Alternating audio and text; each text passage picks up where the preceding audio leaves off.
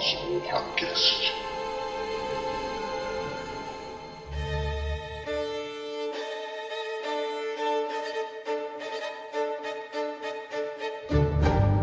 Olá, ouvinte, seja bem-vindo para o nosso podcast do mês do horror.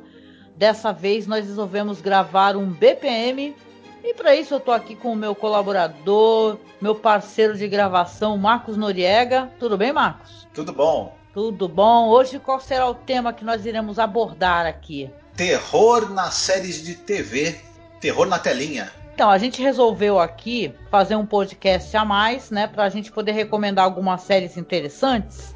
Algumas coisas fatalmente vocês já conhecem, né? E apesar de o Marcos não ter assistido ainda, né? Eu assisti completamente a essa nova série do Mike Flanagan, The Hound of Bly Manor. Eu vou comentar, eh, sem dar spoiler, as minhas impressões, tá? Porque já me pediram, perguntaram e eu falei que sim, que eu faria, né, e tal, né? Sim, sim.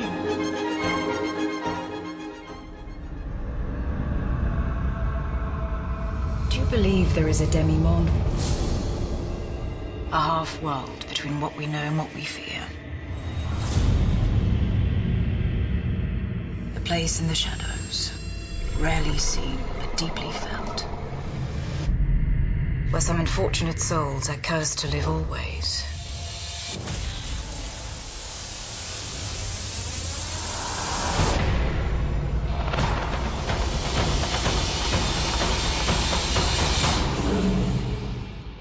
That sounds like a warning.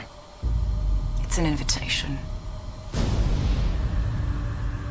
Eu vou começar a minha recomendação é, trazendo, claro, para vocês. Tem algumas coisas que a gente já comentou aqui, então é, fica inclusive o link para vocês é, acessarem algumas publicações que a gente tem no nosso blog, porque, por exemplo, né, Marcos, nós falamos sobre as três temporadas de Penny Dreadful. Sim, cada um para uma temporada, né? E aí a gente comentou todos os episódios aí as- das três temporadas. Comentamos, na verdade, fizemos, podcast sobre a temporada, não comentando especificamente cada episódio, né? Mas é uma série absolutamente sensacional que tem o verdadeiro espírito do terror gótico e daquela literatura inglesa de horror que é tão apreciada, né? É verdade, é uma série muitíssimo bem feita. A gente gostou desse mashup, né, do de quem é fã dos monstros da Universal, com todo aquele apuro, né, na hora de você mostrar é, a época, né, questões sociais. Eu lembro que a gente comentou muito sobre isso, né, na primeira temporada, quando você vê, por exemplo, o Frankenstein, né, que ele vai subindo para onde ele reside, tem pessoas dormindo nas escadas, né? Então a gente, pô, tem aí no nosso site três podcasts, um para cada temporada, todos muito divertidos, interessantes, onde a gente falou sobre a série, trouxe algumas curiosidades, né? E Penny Dreadful com certeza é uma ótima recomendação. Sim. Numa distribuição Columbia TriStar International Television. Maldição Eterna. Versão brasileira Mega Som. Olha, na verdade eu queria lembrar é, de duas séries que eu não sei se as pessoas, é, o pessoal da nossa idade talvez lembre, mas que séries de, de terror já existem há um certo tempo, né? Você tem a dos anos 60 lá, a famosíssima Sombras da Noite, mas tinha duas séries que passavam na TV brasileira nos anos 80 e 90. E eu não sei se as pessoas vão lembrar, mas que são muito interessantes, inclusive, são bacanas pra caramba. Lembra da Maldição Eterna? Maldição Eterna, não. Era uma série, que essa série é dos anos 90 e ela passou na televisão. Eu acho que ela chegou até a passar no início dos anos 2000, né? Que você tinha um cara que ele era um vampiro e ele tinha 800 anos de vida. Ele tinha sido vampirizado, se eu não me engano, por um, um vampiro francês, enfim. E esse cara viveu muito tempo sugando sangue de pessoas. Ele tinha, só que ele resolveu parar de, de, de, de matar pessoas e ele resolveu que ele tinha uma dívida com a humanidade. E ele se torna um policial, se eu não me engano, da, da, da divisão de homicídios de Toronto. e ele tem que, que resolver casos que, claro, muitos deles envolvem outros vampiros, envolvem questões sobrenaturais. Ele tenta esconder da parceira dele, porque ele, ele, tem, ele tem uma outra policial que trabalha, trabalha em dupla. E também tem o lance que reaparece o vampiro que o, que o vampirizou, né, que o criou. E tudo, e tudo, que também ele, ele, ele meio que comanda um grupo ali, de um culto de vampiros e tudo mais. É uma série bem bacana, viu? Teve três temporadas e na época fazia bastante sucesso, o pessoal comentava, tudo, enfim. Essa eu não cheguei a acessar, não, Marcos, para falar a verdade. É bem bacana. E um pouco antes, é, é, essa série do, do, do, do, Maldição Eterna, ela é de, se eu não me engano, é de 92 até 95, 96. Mas um pouco antes, em, em 87 e 88, tem uma série de lobisomem para TV de duas temporadas. Que o cara era um, era um sujeito que ele era um lobisomem, né? E, e, ele era perseguido pelo, pelo grupo. Ele pertencia a um grupo de lobisomens. Ele fugiu para tentar viver uma vida normal, o mais normal que fosse possível. É, e, e, esse grupo de lobisomens vivia perseguindo ele para tentar obrigá-lo a voltar para o grupo. E ele vivia em fuga de um lugar para o outro para tentar se livrar, né? E, e, e tentar também não ferir pessoas inocentes. Enfim, era outra série muito interessante também. Ele tinha um pentagrama escrito na mão, quando o pentagrama começava a sangrar, ele ia se transformar, né? Só que ele era um lobisomem que tinha um pouco de consciência ainda. Então, volta e meia, quando ele estava com algum perigo, eh, ele usava né, a força dele, ele se transformava em lobisomem e conseguia enfrentar essa ameaça. E, e até meio que proteger as pessoas, mesmo transformado e tudo mais. Era uma série que tinha bastante sangue também, assim, até para os padrões da TV eu achava ela violenta na época e tal. Tem o lance que ele tem uma namorada e os caras do, do, do, do grupo de lobisomens pegam, assassinam a namorada dele, entregam ela para ele dentro de um saco. É um negócio sinistro. É, o nome da série no Brasil era Lobisomem Ataca de Novo. Também Caramba. passou nos anos 90, era bem bacana, bem interessante.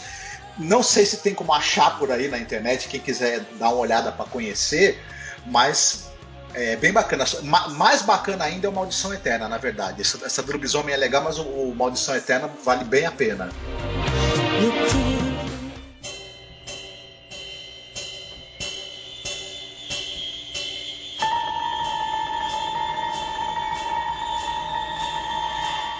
Ah, legal. Quando você falou da Globo e falou das séries antigas, eu pensei que tu ia mencionar que eu gostava, eu lembro que eu assistia, né? Porque por causa da idade, né? Eu acho que tem coisas dos anos 80 que passava aqui na Globo. E tinha aquele caso especial, você lembra da, da Globo? Que a gente até mencionou quando a gente foi falar do. Fazer aquele audiodrama lá da pata do macaco, né? Sim, Aquela interpretação. Sim. Eu comentei com o Rodrigo, lá o Lorde Velho, que uh, eu, lembro, eu lembrava daquela, daquela versão da Globo que eu achava fantástica, sabe? Da, da pata do macaco. Né? Você lembra desses é, episódios? Uhum. Que tinha alguns que eram, eram roteiros da Janete Claire, do Dias Gomes. Sim. Essa série a gente, a gente hoje consegue identificar que ela tem uma certa é, influência do Histórias para Não Dormir, por exemplo, de, de outras produções da, da, da, televisão é, espanhola, por exemplo, né? E, e ela pegava essa coisa, ela, ela adaptava contos de terror clássicos, adaptava é, histórias da literatura brasileira e tinha um ou outro roteiro original também. Com grandes atores, né?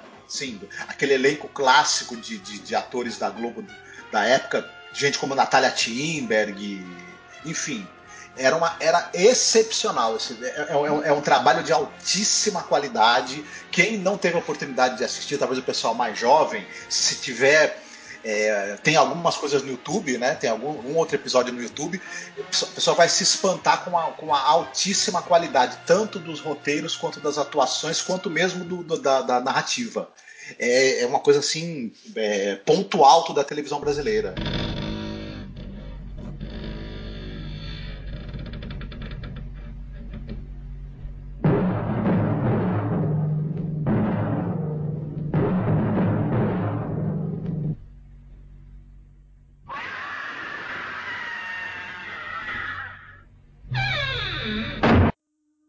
Que você mencionou uma coisa que a gente tem aqui o interesse de, inclusive, trabalhar, né, futuramente. Por porque a gente gosta muito do Narciso Ibanha Serrador, né?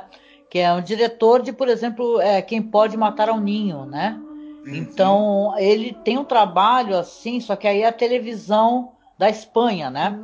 E ele tinha lá o Histórias para Não Dormir, que depois a gente queria fazer, inclusive, aquela. Fazer um programa sobre películas para não dormir, né? Que é um projeto que acabou ainda nem saindo, né?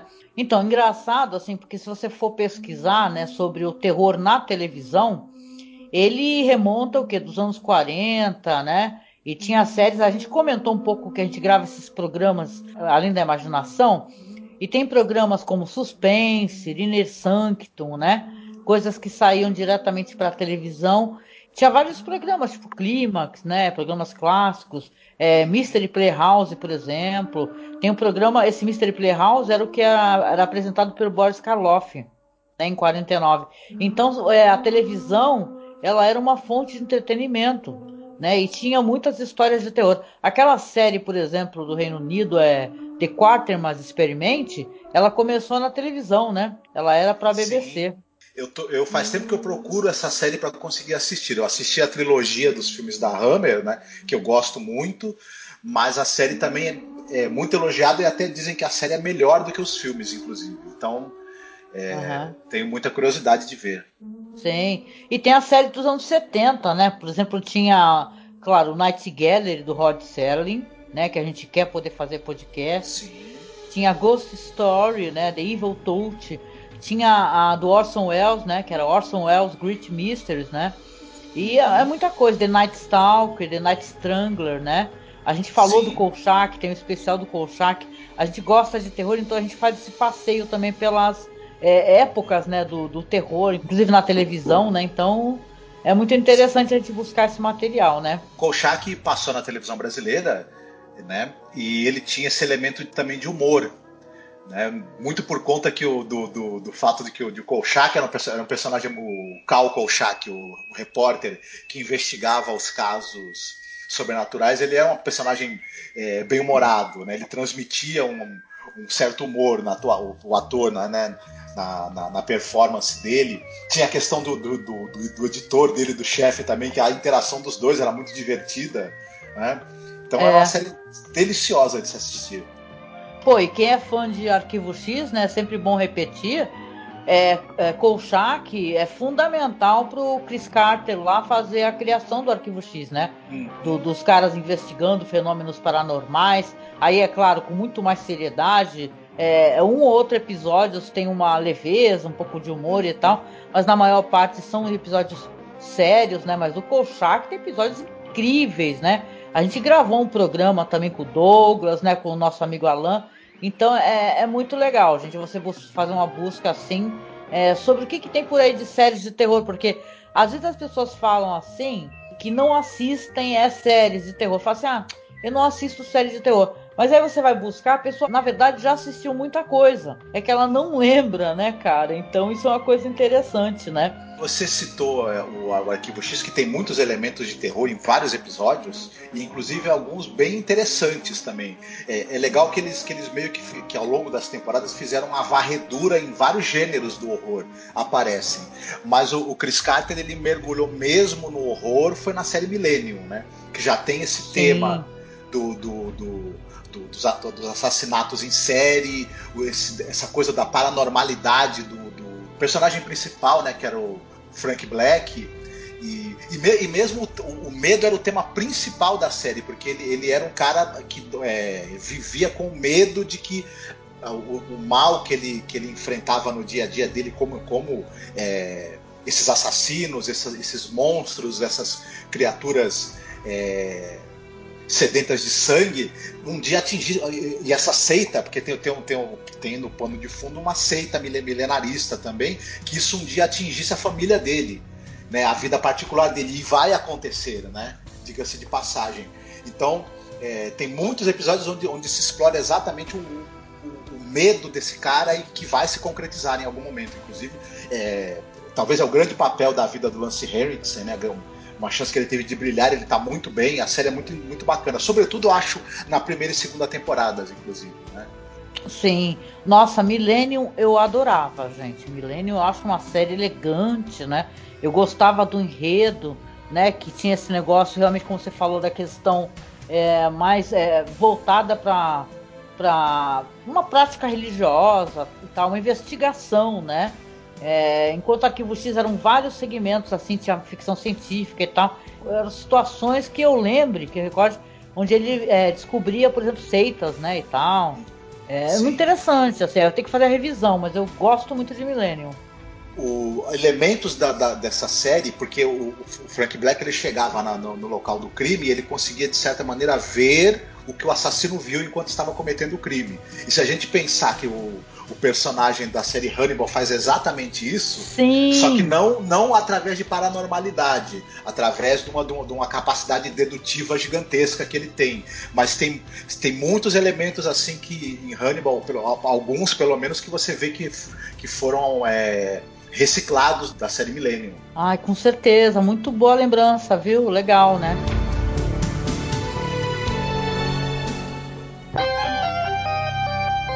Garth Marenghi, author, dreamweaver, visionary, plus actor. You are about to enter the world of my imagination. You are entering my dark place.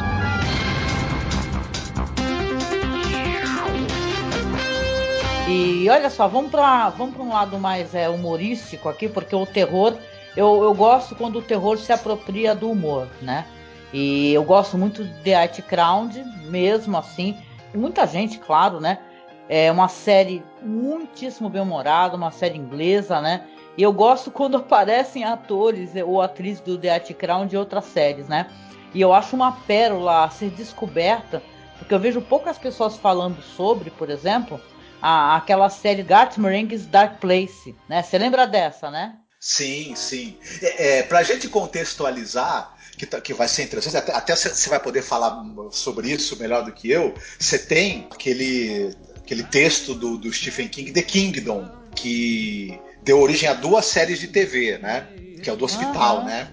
Sim, e, e o Garth Marenghi, até porque é um escritor de um, escritor de horror que faz o, o roteiro de uma série. É, é, o, o Garth Marenghi's Dark Princess é uma grande brincadeira, é uma brincanagem em cima desse de, The Kingdom, né? Do The Kingdom. Uhum. Do Stephen King, do The King, Kingdom Hospital. Que teve a série dirigida pelo. pelo que virou série dirigida pelo Lars von Trier, inclusive, né? É, Mas essa. Que tem o, tem o Lars von Trier apresentando, cara. Tipo Hitchcock. Uhum.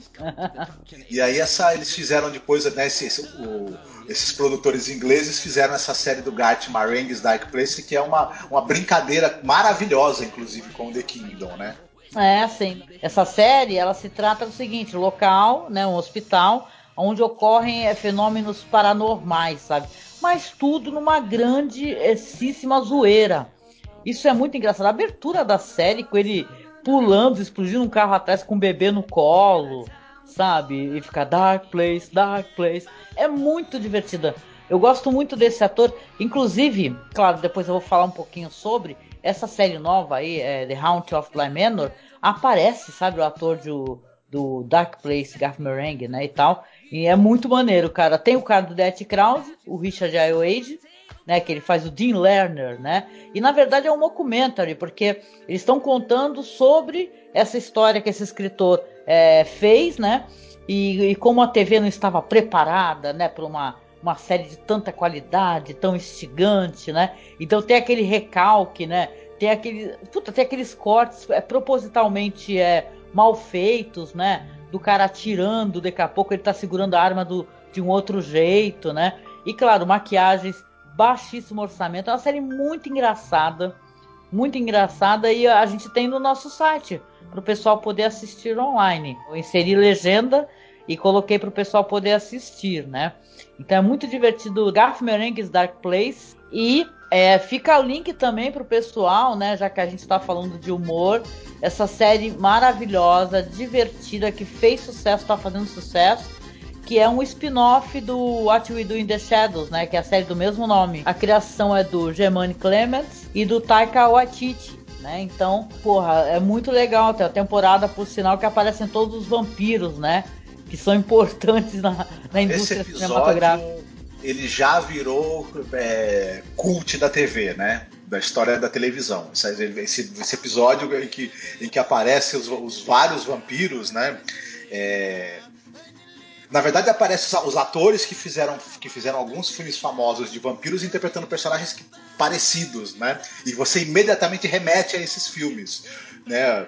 É, pra- um, um exemplo para citar, você tem a Tilda Swinton fazendo um personagem que poderia muito bem ser a vampira do é, Only Lovers Left Alive, do. Left Alone, desculpa, do Jim Jarmusch, né? E, Sim. enfim, mas aparecem outros é, vampiros Pô, famosos. aparece o, o, o cara do Blade, pô. o- Isso. Aparece o Taika, né? Fazendo de novo aquele vampiro do filme.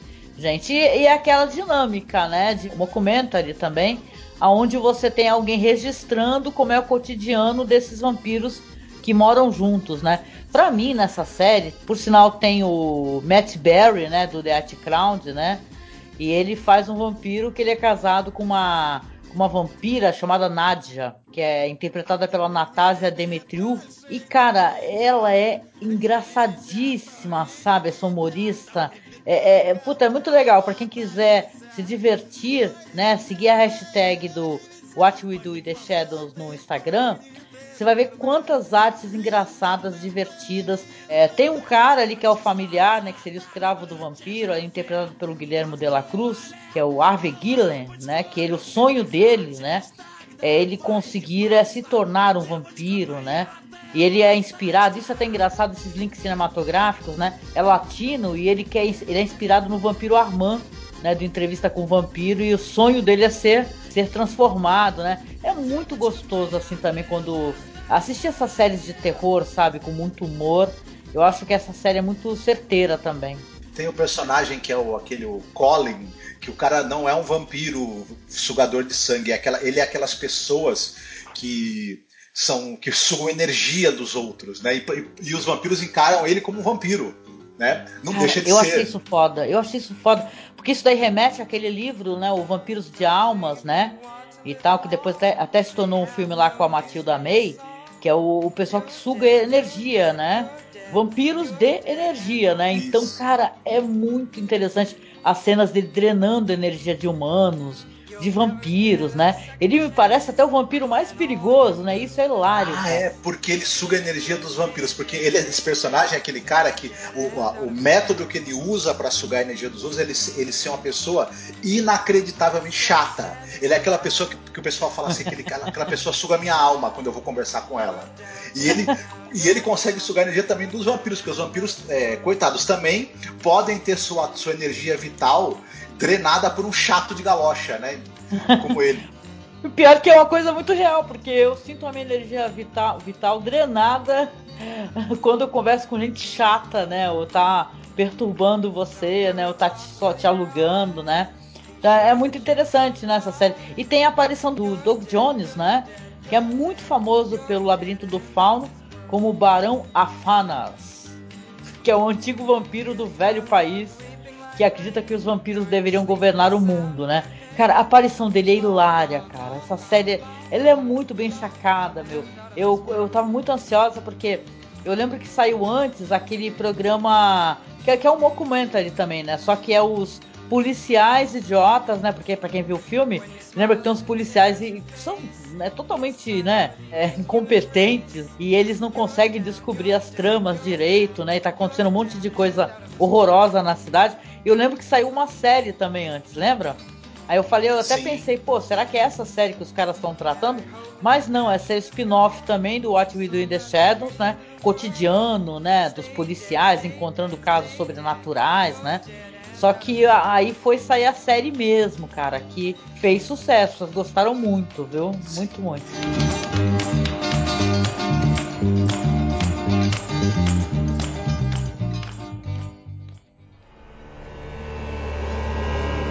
Hi, I'm David Fisher, writer director of this new vision of Nosferatu, and I've always felt that the masters of old told these stories the best. And that's why we want to resurrect these legendary tales back from the grave, where high tech meets the classics of horror for a new generation of fans and diehard ones as well. And now we invite you to join us to bring back the original and greatest vampire tale ever told, Nosferatu. Vai ter, inclusive, já que a gente está falando no Doug Jones, só para citar rapidinho, ele vai estar tá estreando uma nova versão do Nosferatu, né? Olha! Vai estrear ainda. Tá em, tá em, em pós-produção e tudo. E como ele é esse cara muito performático, ele vai tá, estar tá com uma maquiagem muito pesada, né? Pra, como foi, inclusive, nas outras versões que você teve do Nosferatu. Mas eu acho que é, não sei a, o filme em si, mas, mas o personagem vivido por ele tende a dar muito certo, né? Cara, a descrição aqui do personagem do Matt Berry, que faz o Laszlo, é um arraso de engraçado, porque ele diz que é um nobre inglês que foi transformado por Nadia, né? Que ele tá casado. E ele fica o tempo todo tendo pensamentos sexuais, né? e diz que ele é um ex-ator pornô e ele fica fazendo uma é, topiaria, né? Que topiaria são aqueles. Topiaria você esculpe, né? Aquelas moitas e tal, e ele fica fazendo de vulvas. no quintal dele, cara. E é do mau gosto, é engraçado, cara. É muito maneiro. Assista, quem não assistiu aí ficou meio na dúvida, vale muito a pena para poder se divertir. O, uma também uma, uma, uma, recente que passou, que, é, pra gente, que a gente pode citar, foi muito comentada na época, é, foi a série Drácula feita pelo, pela BBC, né? Capitaneada pelo Mark Gates, né? Isso, é o Mark Gates e o Stephen Moffat. E é, essa série tem, tem, tem du duas grandes vantagens, acho eu, e uma, e uma desvantagem considerável. Ela é três episódios, né? Para mim ela tem um dos melhores Dráculas de todos os tempos, que é o Klaus Bang. Ele tá absolutamente espetacular. E lembrar que ele é aquele ator do do filme que lá que ganhou The Square. The Square, né? Isso mesmo. E ele tem também uma, uma, uma antagonista que é a Sister Agatha, né, a irmã Agatha, vivida pela Dolly Wells. O embate entre esses dois atores, sobretudo no primeiro e segundo episódio, é algo assim absolutamente espetacular. E todas as liberdades que o, Mark Gatiss e o Steven Moffat tomam em relação à, à história original é tudo muito, muito interessante, muito bem feito e com um senso de humor sádico e cínico maravilhoso. E infelizmente, é, muita gente considera o, o, último episódio, que é o desfecho da, da, da, da dessa minissérie, bem decepcionante. Eu, infelizmente, concordo. Né? Ah, é? Ah, eu lembro Mas... de ter gostado na época. Eu lembro de ter gostado. Você chegou a ver aquele documentário que o. que tem até legendado por aí, eu posso tentar linkar para o pessoal na publicação, que é o Mark Gates conversando com pessoas e tentando encontrar o formato, né, esse Drácula que ele criou para essa série junto com o Steve Moffat, né, tem um documentário, né, porque o Gates é assim, ele é o cara do documentário. Se você quiser procurar uma coisa interessante também, já fica a recomendação, a, aquele passeio que ele faz pelo terror, né, de diversos estilos. O nome da, da série é The History of Horror with Mark Gates, né? Que ele vai falar do horror é, slasher, ele vai falar do horror gótico, vai falar dos monstros da Universal, vai falar sobre o horror vindo da Europa, né? Que é um episódio que tem a mais. Então, cara, ele é muito legal para quem gosta de terror, sabe? Enquanto mesmo alguém que se interessa e pesquisa, é divertido. Por exemplo, ele vai ter acesso ao estojo de maquiagens, né, do Lon Chaney, né? Então é foda, é muita coisa interessante ele ter acesso a um acervo muito é, é, raro assim, tá? É muito foda, cara. Ele fazendo entrevista com gente foda também. Entrevista a Barbara Steele. E é muito foda, né? Porque ela tá toda coquete, né? Eu adoro essa entrevista, porque ela tá toda assim, passando a mão no cabelo e tal, né? Esbanjando, assim, uma sensualidade, né? mesmo sendo uma mulher é, idosa, então eu acho maravilhoso, assim. Mark Gates, ele é um cara que é um fã de terror true, né? E o que ele coloca também para as pessoas, assim, enquanto material, assim, ele tem algumas minisséries de terror, sabe? Tipo A Casa Sim. Torta, né, e tal. Então, um cara que ele manja de terror, né? Pesquisa, tem um documentário dele, por exemplo, sobre o, o M.R. James, A gente falou quando fez aquele programa sobre Ghost Stories for Christmas, que é uma tradição britânica, onde as pessoas passam é, um, um, um, conto de terror, sabe? Uma história de terror na televisão. Então, o M.R. James é o cara, né? Que tinha, tem vários contos de terror. Então, também a gente gravou um programa e tem um documentário sensacional que também é o, o Mark Gates, né? Apresentando o documentário sobre o M.R. James. Então é foda, muito legal. Sim, e essa série de terror de, de, da história do terror dele, a gente é, vários documentários né, sobre o assunto, para mim é um dos melhores. Quem puder encontrar essa série, assista para ontem, ela é absolutamente maravilhosa, sabe? E é uma grande aula sobre o que, que é o, essa coisa do, do, do, do terror no cinema.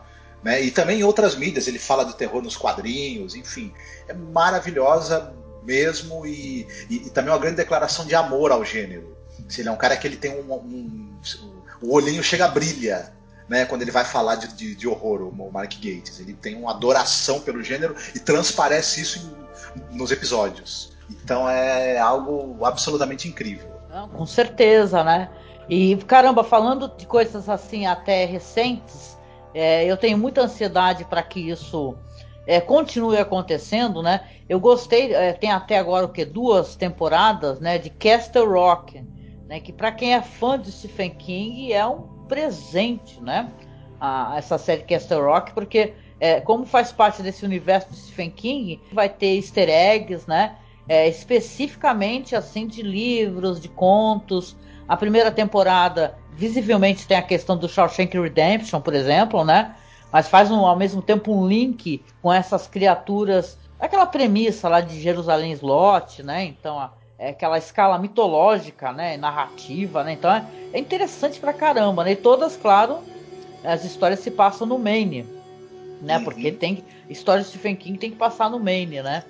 Então eu gosto muito. Tem o Bill Skarsgård, né? Que ele faz um, uma criatura, uma, uma entidade, sabe? Então é é, cara, é muito maneiro assim, falar tudo assim sobre Castle Rock. Não sei nem se é interessante para o pessoal poder comentar. Eu sei que a segunda temporada, né, que é a temporada, por exemplo, que vai se falar de Misery, né? Que vai falar sobre essa personagem, Annie Wilkes, né? Que é a enfermeira do, do Misery, né? Que a mulher que também é sequestra, né? O cara, o escritor fica preso na casa. E, e eles fazem uma retomada assim da história dela, né? De como ela é, é, convivia com esses problemas mentais, né? Ela dentro da juventude dela, porque é uma mulher com uma filha, né, e tal, que ela está fugitiva, né? Então é muito interessante, cara. Né? É muito interessante. Para mim também tem um link meio com Jerusalém Slot também. Então, cara, é foda. Eu tô muito apaixonada. Eu queria muito que tivesse continuação, né? Porque aí veio a pandemia, né? Não sei se essas produções não ficaram paradas, né? Porque pelo sucesso eu creio que, sinceramente, teriam continuado, né? Porque o King Universo ele é muito rico, né? Sim, sim. E, mas o, o Stephen King ele invadiu a televisão, né? É, é. Invadiu. Você tem o Mr. Mercedes, que você mesma falou, né? O The Outsider. Vai ter a Dança da Morte. É, enfim. E com certeza, é, nas, assim, nos, nos, próximos anos você vai ter muitas e muitas produções para TV com material do King, que são é, histórias e que elas funcionam muito bem, elas são, elas são histórias muito boas para serem formatadas para o audiovisual e sobretudo para a televisão, porque ele tem é, livros que são longos, na verdade, onde, tem, onde você tem um, um desenvolvimento dos personagens é, mais extenso e a TV tem o um espaço, na verdade, para você conseguir adaptar com mais detalhes e mais profundidade. Uhum. Por isso que, que, na, que, que de uns tempos para cá você tem essa coisa de, de, de, das séries adaptadas da obra dele que, que, que funcionam bem, né? É. Tal, e...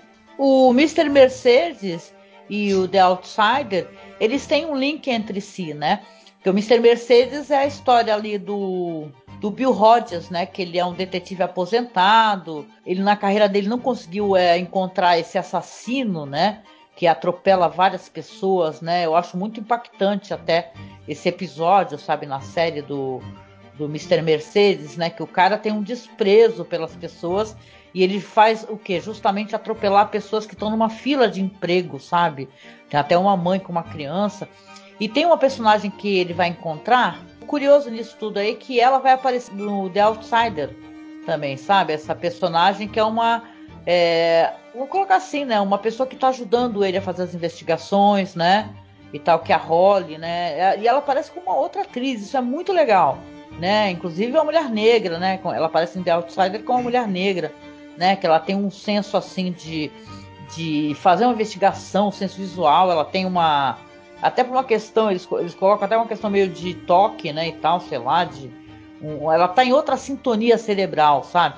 Então é muito legal, assim, para quem não assistiu. Eu, a gente tava falando de Penny Dreadful, tem o, o psicopata, né, no, no Mr. Mercedes, é o Harry Treadway, né, que vai fazer esse cara aí, o psicopata Brad Hartsfield. É Isso, muito legal. O, o Harry Treadway, ele foi o Dr. Frankenstein, né? No, Sim, no Penny, Penny Dreadful. Uhum. Ah, eu, nossa, me apaixonei, gente. Eu, essas coisas todas aí, eu vi assim, amarradona mesmo, sabe?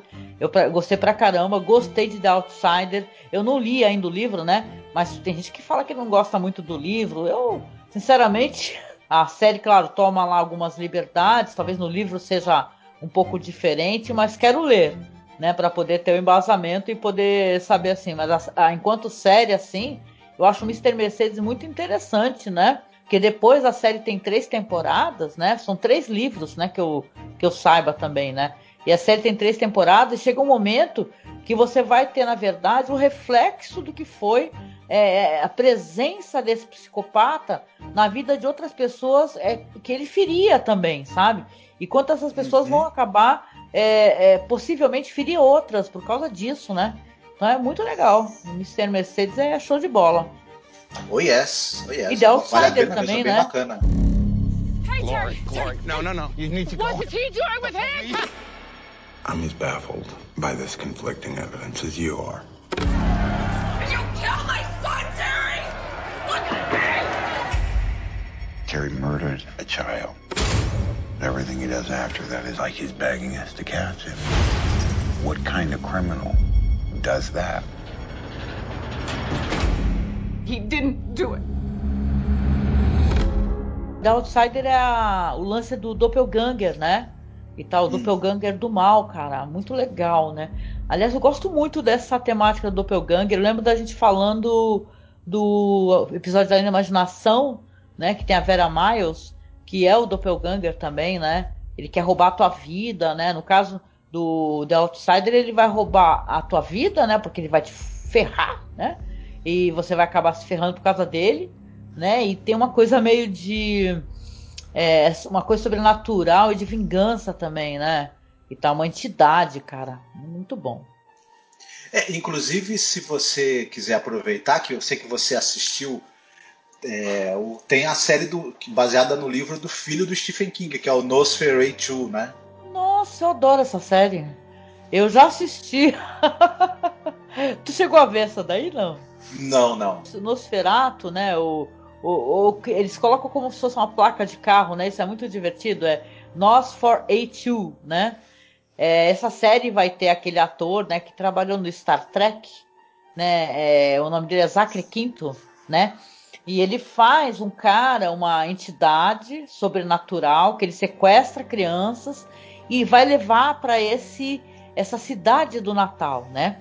Só que essas crianças, elas é, se tornam criaturas é, que não são humanas, né, canibais, né, porque depois inclusive leva pessoas para que elas se alimentem, né, e vai tipo assim, é tipo um paraíso infantil, é, só que é de terror, né. Então quer dizer que elas se tornaram animais, né, criaturas assustadoras, né. Tem a filha dele, né, então você vai ter essa personagem que vai ser a, a pessoa que vai persegui-lo, que é a Vicky McQueen, né? Que ela é uma jovem, acaba descobrindo que ela tem a, essa habilidade de encontrar coisas perdidas, né? E eles abrem tipo um caminho, túneis. No caso dela, você cria um, um portal, né? Que aí você vai identificar ele. No caso dela é um túnel, né? Então, sabe aqueles, aqueles túneis, é, aquelas pontes cobertas, né? Que é uma coisa muito tradicional americana. Tem até naquele filme maravilhoso lá, o As Pontes do Madison, né? Uhum. Que é, são aquelas pontes cobertas e tal. Então ela vai chegar nos locais onde ela precisa estar para encontrar né? E no caso, ela vai ser uma perseguidora desse cara, mas ela vai ser alguém numa contenda assim muito forte assim. O Charlie Manx, que é o nome dessa criatura, ele tem um desprezo assim pela sociedade, por uma, uma tem uma coisa machista.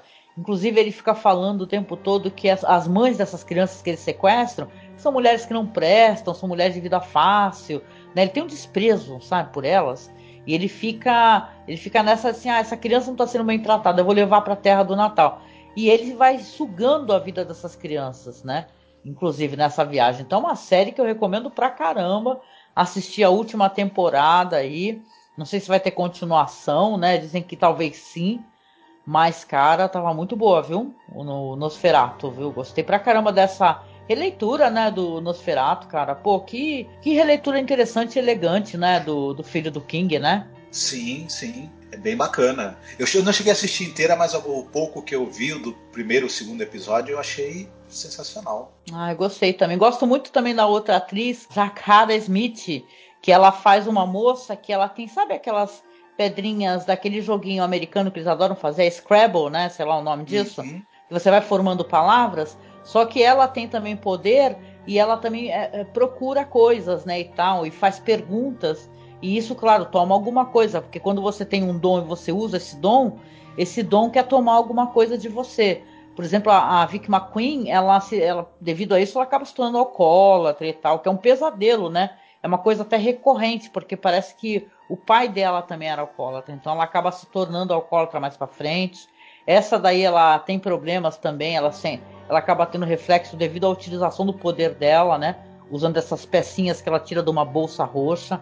Nossa, eu gostei muito assim do protagonismo feminino, a série é muito bem sacada e tal. Mostra inclusive a hipocrisia desse personagem do, do Charlie Manx, sabe? O quanto ele tortura as crianças, né? E tal. E quanto certo. ele tortura ela também. É muito violento, ele é muito legal. Vale a pena. Oh yes. E aí, eu queria agora aproveitar aqui, antes da gente acabar o podcast, lembrando que eu não vou dar spoiler, e comentar o que, que eu achei do The Haunt of Bly Manor, né? Hum. Vamos lá.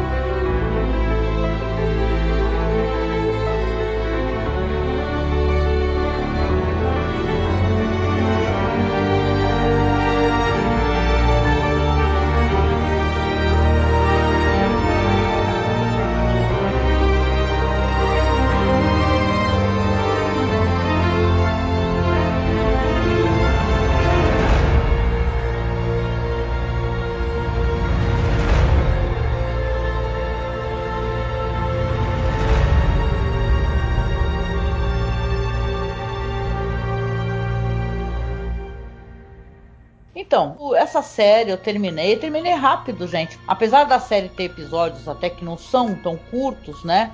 Tem uma certa metragem.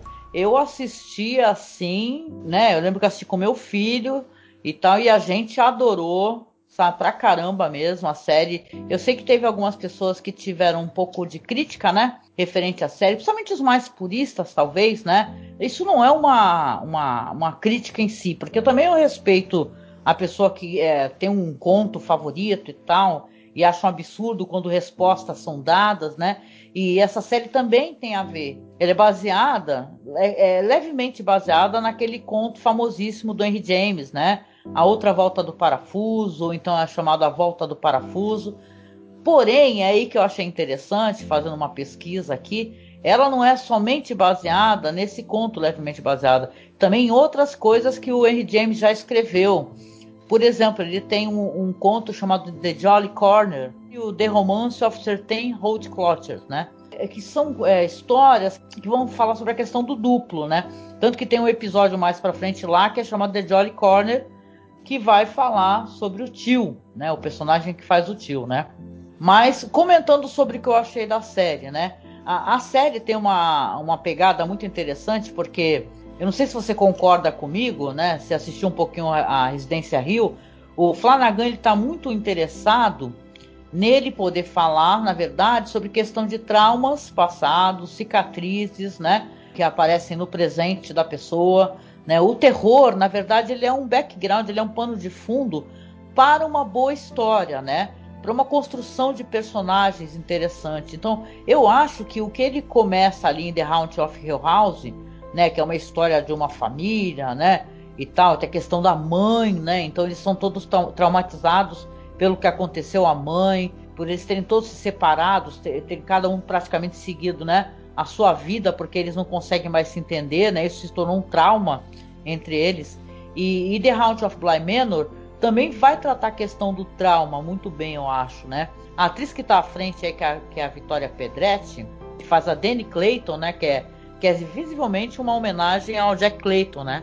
Que é o diretor dos Inocentes, né? Ela faz uma, uma mulher americana, né, uma governanta americana, né? Que chamam de au pair, né? Que vai cuidar dessas crianças da Flora e do Miles, como no conto do Henry James, né? Só que ela já traz toda uma carga, na verdade, de trauma passado, entendeu? Ela, ela sai dos Estados Unidos como uma mulher que foge de algo, né? Esse tio das crianças, que é o Henry Wingrave, né? Que é interpretado pelo Henry Thomas, que vocês sabem, mas é o moleque do ET, né? Isso é sempre interessante. Eu fico pensando que o Henry Thomas deve acender uma vela ali pro Flanagan, né? Porque o Flanagan ele tornou a carreira do Henry Thomas muito mais é, interessante, né? É, é um cara assim que você vai também entender as motivações dele, né? Que era uma coisa que você ficava pensando, porra, por que que, né, que esse homem ele não quer saber das crianças, ele não quer informações, ele fala, ó, tá total é, exclusivamente sob a sua responsabilidade. Então você vai ter esse episódio aí, que é o The Jolly Corner, na verdade, que é o nome dele, que vai ter a questão do Doppelganger, cara. Então eu achei que foi muito bem tratado. Isso não é spoiler, não estraga de nenhuma maneira, né? Porque o jeito como ele faz a construção desses personagens é muito bem feita, né? Tem a questão também que eu acho que eles tratam de maneira muito elegante, apesar que eu acho que talvez tenha irritado as pessoas, né? Porque tem a questão da memória, né? A série ela trabalha muito bem essa questão da memória, sabe? Você tentar recordar algo, você parar em certo momento aonde você tem é, você tem afeto por aquela memória especificamente, ou você utilizar aquela memória para que ela faça com que você se mova, né, que você entenda o que você precisa fazer, né? Tem episódio, por exemplo, da que episódio da governanta que tem essa essa dinâmica, sabe, de você ter que repetir certas coisas para que a, a personagem possa fazer algo. Então, eu acho muito muito bonito assim o que ele fez assim, com esse ponto de partida, né, do, dessa história do Henry James. Eu lembro que a gente comentou para quem escuta os nossos podcasts e nos acompanha, sobre aquele filme do Marlon Brando, lembra? Sim, os que, que é chegam é com a noite. Os que chegam com a noite, exatamente. E eu lembro que quando a gente comentou, a gente falou, eu falei, assim, que a gente teve muitas respostas, né?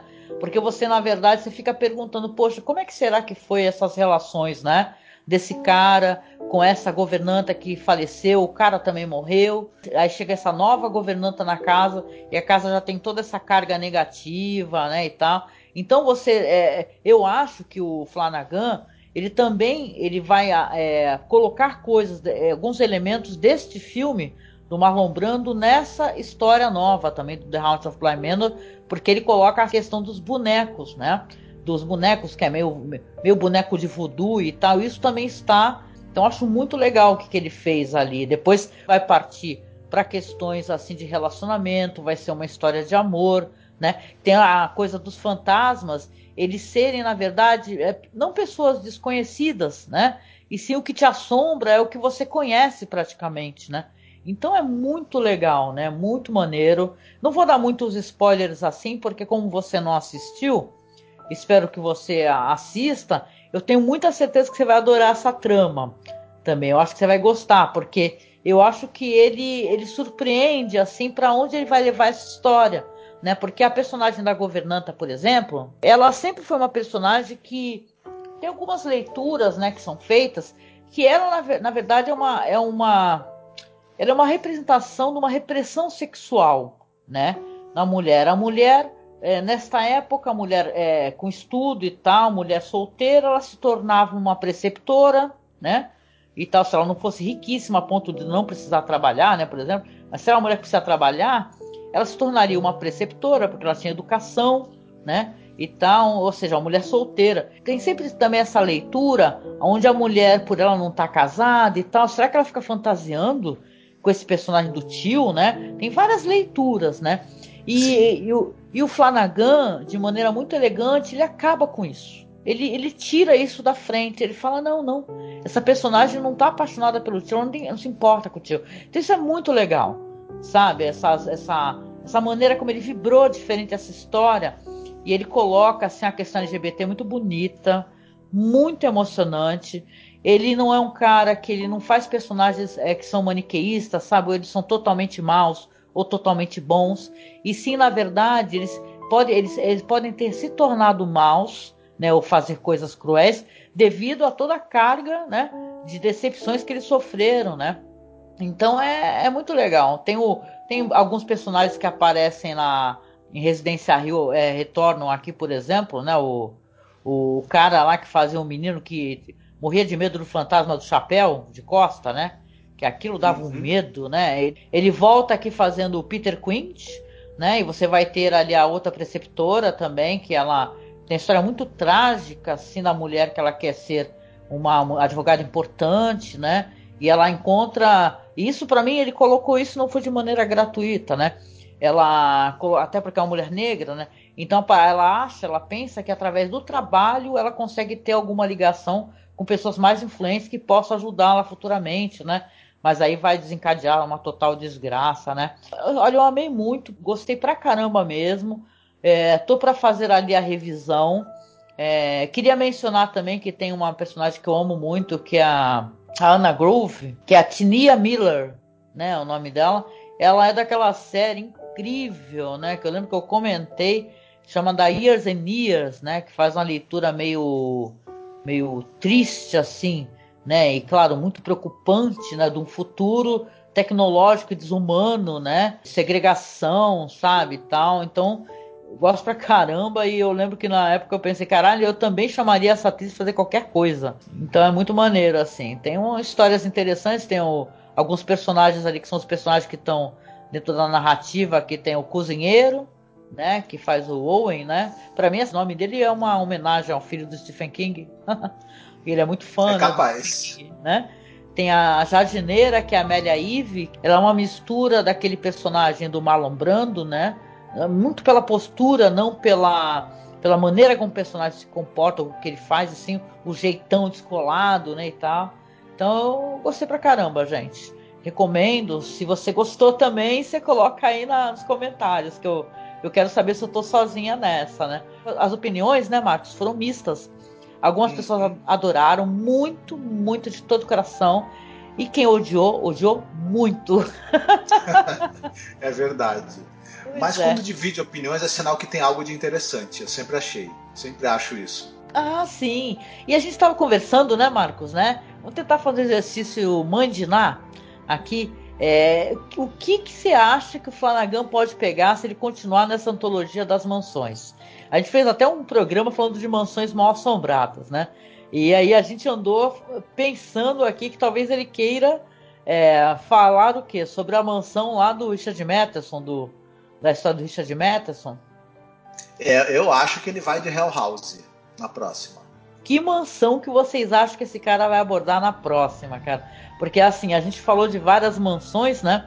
E The Legend of Hell House, que também é baseado nessa história aí do, do Richard Matheson, né, que é um escritor fabuloso, é uma possibilidade, né? Porque a gente falou assim, peraí, ele pegou. Primeiro ele pegou da Sheila Jackson, né? Agora ele pegou o Henry James, né?